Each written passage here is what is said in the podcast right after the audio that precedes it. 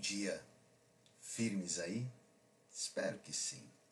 Espero que todos estejam bem, firmes aí, caminhando fortemente e entregando sempre o melhor, porque aquele que é o melhor sempre entregou o melhor por cada um de nós, não é?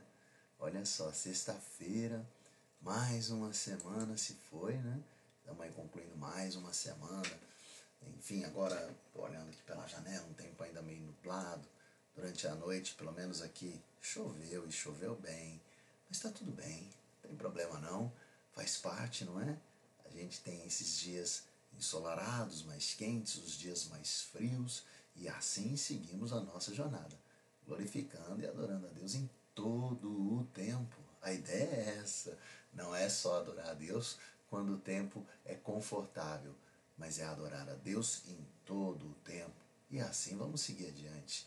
Olha só, existe uma situação que é inquestionável. Nós somos preconceituosos. Eu sou, eu sei que sou. Não adianta eu falar que não, porque eu sei que eu sou preconceituoso. Eu faço um julgamento antecipado de algumas pessoas. Se elas vestem roupas que não são confortáveis para mim, eu já traço um perfil falo, hum, aquele ali, aquela lá, não sei não. E isso estou falando de coisas pequenas como roupas, mas outras coisas são mais claras ainda na minha situação de julgar e fazer uma acepção, distinguir aquelas pessoas. Eu sou assim. E deixa eu te contar uma coisa: não fica bravo nem brava, mas você também é assim. Você também é preconceituoso e preconceituosa. E por mais liberal que você venha ao ser, existe sim alguém que você quer distância, que você faz um julgamento antecipado. Eu vou te dar um exemplo. Se você é liberal ao extremo e está achando minha fala agressiva, você quer me ver bem longe de você. Você não quer ouvir as minhas ideias, porque você já traçou um perfil de preconceito. Então todo mundo é preconceituoso. E olha, lá atrás, quando dos nossos antepassados, na época de Cristo e seja onde for, as pessoas também eram preconceituosas. Desde Cristo, aliás, dos apóstolos, eles sofriam esse preconceito. Tem uma história de Pedro que está lá em Atos 10, aonde um centurião tem uma visão, e é uma visão com animais, comida, e aí o anjo fala para aquele centurião: manda chamar Pedro para ele vir na tua casa. Aquele centurião, ele não era circunciso, ele não era judeu. Mas os soldados foram chamar Pedro que veio para a casa dele. E aí quando ele chega, ele recebe aqueles homens, tal, ele vai para casa do centurião e ele fala: "Bom, por que que você me chamou?" Aí o centurião contou a visão e falou assim: "Eu gostaria que você agora falasse o que Deus quer para as nossas vidas, né?" Ótimo. Bom, o que Pedro então faz? Pedro começa dizendo o seguinte: "Olha, reconheço Sabe por que ele começa falando reconheço? Depois você pode ver lá, está em Atos 10. Ele fala reconheço, porque Pedro também era preconceituoso. Pedro também tinha um distanciamento, não sei se uma aversão, mas Pedro também era preconceituoso. E Pedro começa dizendo: reconheço que Deus não faz distinção de pessoas.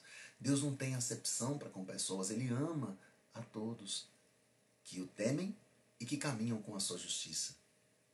E depois Pedro continua, continua, continua, e aí ele fala e termina falando: Sei que Deus ama a todos. No capítulo seguinte, de Atos 11, depois de Pedro vencer esse preconceito que ele tinha, porque daí ele comeu com os caras, conversou com os caras e deu tudo certo, ele voltou para Jerusalém. Quando ele chegou em Jerusalém, ele foi questionado: Ei, Pedro, vem cá. Que história é essa de você estar tá andando com os caras, meu irmão? Tu é louco? Você sentou na mesa dos incircuncisos? Você está de brincadeira? E aí Pedro falou e explicou para eles o mesmo que ele tinha explicado para Cornélio, o centurião, que Deus não faz distinção. Ele ama a todos. Sabe quem ele ama? Ele ama a você. É, ele te ama. Ele te ama muito, mas muito mesmo. Mesmo você sendo um pecador. Sabe quem Deus ama? Deus ama aquela pessoa que agora você está maquinando na tua mente o quão maléfica ela é, o quão distante da tua vida você a quer. Deus ama aquela pessoa, porque Deus ama sem qualquer distinção. Deus simplesmente ama. Agora, guarda bem, não é porque Deus ama que ele é conivente com o pecado, que ele aceita o pecador. Não é isso. Deus ama, mas Deus é justo. E mais, Deus ama e Deus é santo. Então Deus quer do lado dele quem o teme e quem é justo perante as suas palavras, perante o seu direcionamento. E assim que é. O que é, isso me trouxe ou fortaleceu ainda mais na minha vida. Eu tenho que parar de ser preconceituoso, sabia? Eu tenho que amar mais. Não tenho que amar só aqueles que me dão um aperto de mão e um abracinho. Eu tenho que amar aqueles que estão no mundo indistintamente. Posso não andar com eles, mas tenho que amar e orar pela vida deles. Orar para que eles tenham sonhos, para que eles conquistem os sonhos, mas acima de tudo, para que eles entrem em intimidade com Deus, sendo então por Deus aceitos. É assim que é. E eu espero que na nossa vida tenhamos essa capacidade. Porque é difícil, viu? É muito difícil. Mas com Deus tudo é possível. Amém? Então eu gostaria de orar pelo teu dia, pelo teu final de semana. Chegamos no final de semana. Né? Não sei se a Rosiane ainda está aí, né? Eu vi que ela entrou. Rosiane vai visitar o nosso querido irmão. Oh, glória a Deus por isso, né? Tá a Rosiane e a Sara, não sei se estão ainda, mas eu mando um beijão para ele, viu? Fala para ele que ele está fazendo muita falta na minha vida. Imagina na de vocês, não é? Mas eu creio que o tempo vai passar rápido. Deus vai abreviar. Em nome de Jesus. E já já ele está de volta. Em nome de Jesus. Amém? E olha, oro então. Vou orar agora pelo teu dia, pelo teu final de semana, pela tua jornada e por aí vai. E se você tiver algum pedido em especial, lembra. Manda depois aí numa mensagem, que eu vou estar orando em especial por esse teu pedido, pelo teu desejo, pela tua dor, seja lá pelo qual motivo você queira que eu ore, eu vou estar orando.